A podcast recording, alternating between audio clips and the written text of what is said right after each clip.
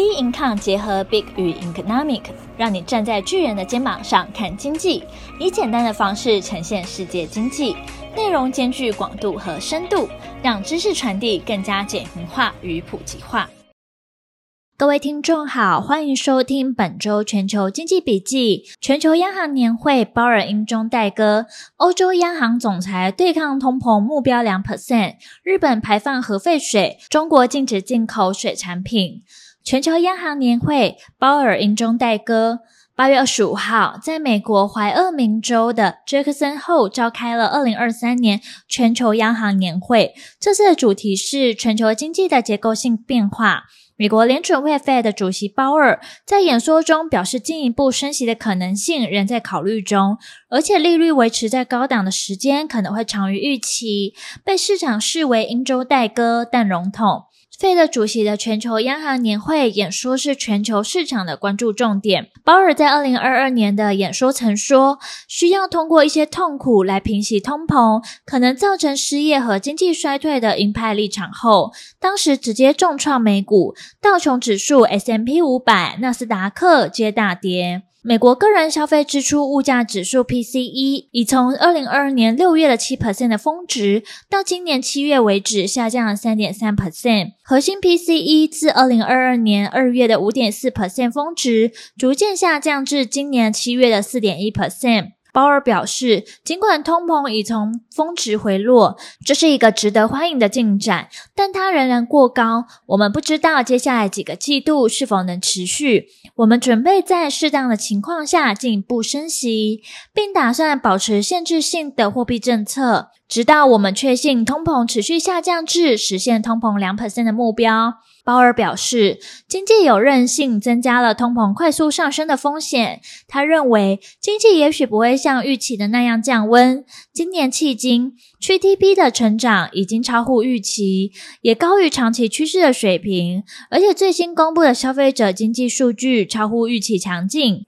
经济降温的程度可能不像央行之前预期的那么大。鲍尔提到，联准会将谨慎行事，来采取任何进一步的行动。市场解读这句话，表明鲍尔不认为九月要升息的紧迫性。不过呢，在十一月会议上，最后一次升息的几率为五十 percent。考虑到联准会呢，目前仍处于紧缩周期，并严格依赖于即将到来的数据做出反应。他不愿呢把官员们限定在任何特定的政策路径上，而且可能他发表言论都会对金融市场发出戏剧性的讯号，联准会内部对利率走向的看法越来越分歧，包括政策滞后影响和住房通膨前景。联准会官员仍然就迄今为止的紧缩政策，联准会官员仍在就迄今为止的紧缩措施所产生的影响进行辩论，他们仍不确定还需要走多远。八二九月呢，不一定会升息，稍微化解市场对于利率马上要调升的疑虑。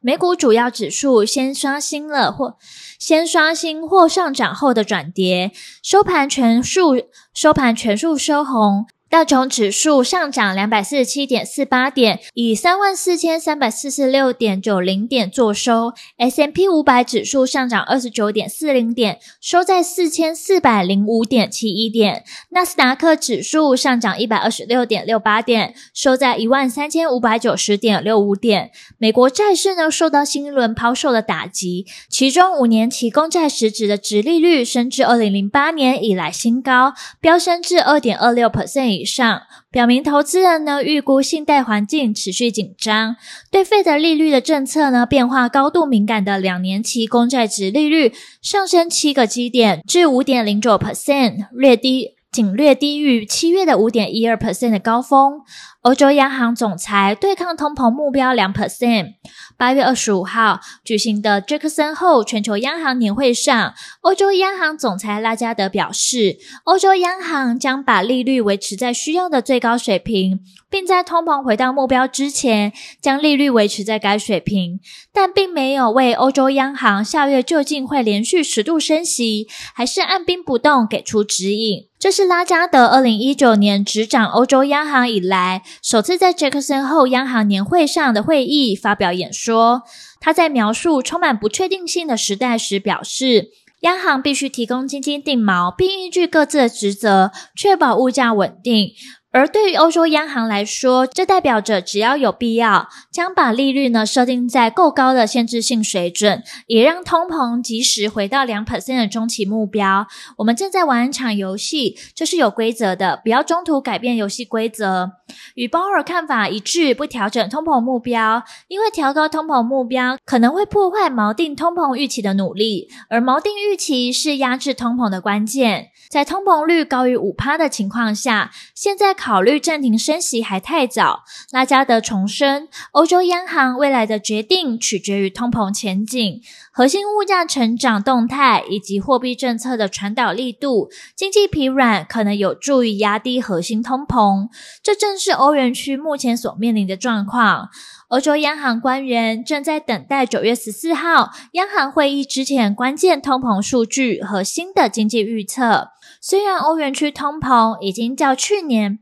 虽然欧元区通膨已较去年的双位数高峰稳步下滑，官员们仍对核心通膨保持警惕，因事实证明核心通膨仍旧顽强。拉加德同时警告，从保护主义抬头到能源转型，能源转型创造了新的投资需求，而地缘政治分歧加剧，将导致保护主义和供应链限制。相较于疫情爆发前，这种新环境已为更大的物价波动奠定基础，全球经济的运行方式出现了重大转变，这可能导致波动更大的通膨以及更持久的物价压力。拉加德警告，更高的投资需求与更大的供应限制都可能会引发更大的价格压力，而且不是所有的产业都能承受这些压力。此外，劳动力市场吃紧，现在让劳工享有更大的议价功能，现在让员工享有更大的议价能力，企业调整价格的速度也较以往更快，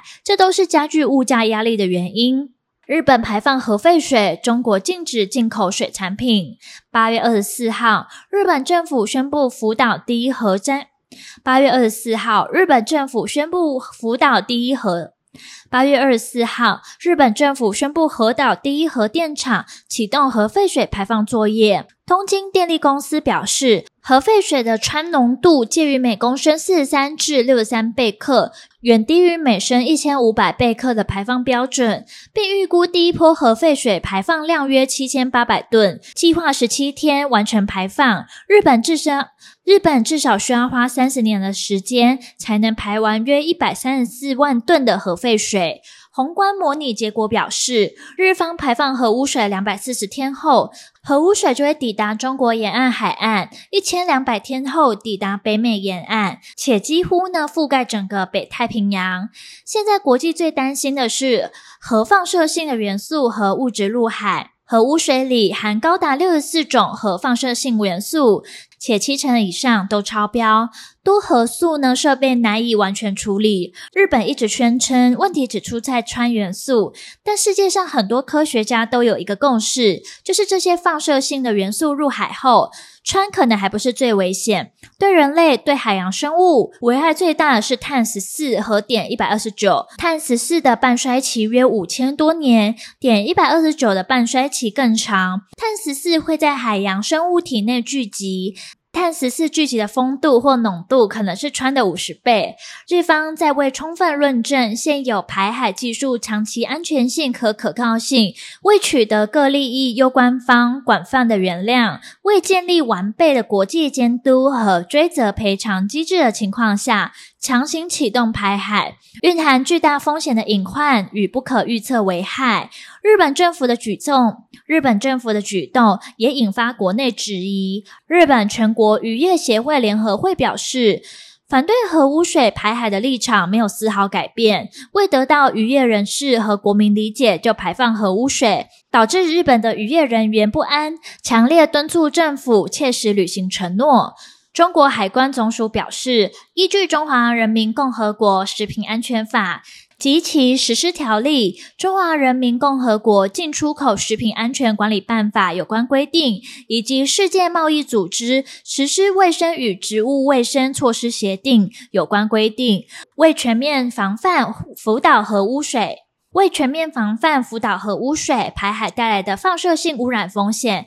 保护消费者健康，确保进口食品安全，海关总署决定全面暂停日本水产进口含食用水生动物。日本首相岸田文雄已要求中方立即撤除禁令，并表示我们将采取一切可行措施，包括赔偿在内，使渔业企业不会因排海而受到任何损失，包括声誉受损。而后续的市场走势仍需持续关注将公布的重要经济数据。本周全球经济笔记，我们下周见。